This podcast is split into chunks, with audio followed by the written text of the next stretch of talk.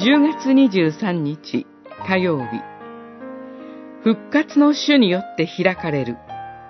ルカによる福音書24章。すると二人の目が開けイエスだと分かったがその姿は見えなくなった。二人は道で話しておられるときまた聖書を説明してくださったとき、私たちの心は燃えていたではないか、と語り合った。24章、31節、32節。共に歩き、聖書を解説し、パンを裂くという一連の技の中で、主イエスは二人の目を開き、心を開いて、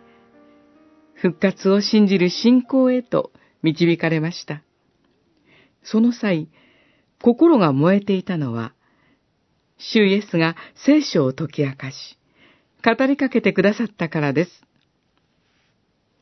この主イエスの解き明かしは、モーセの立法と預言者の書と詩篇とあるように、聖書全体からなされたものです。まさに聖書が私、主イエスについて証をするものであることを示す頂点が、この復活の主の言葉にあります。主イエスは、この聖書全体を悟らせるために、彼らの心の目を開き、メシアは苦しみを受け、三日目に死者の中から復活する。また、罪の許しを得させる悔い改めが、その名によってあらゆる国の人々に述べ伝えられる、とおっしゃって彼らを送り出されました。復活の主は、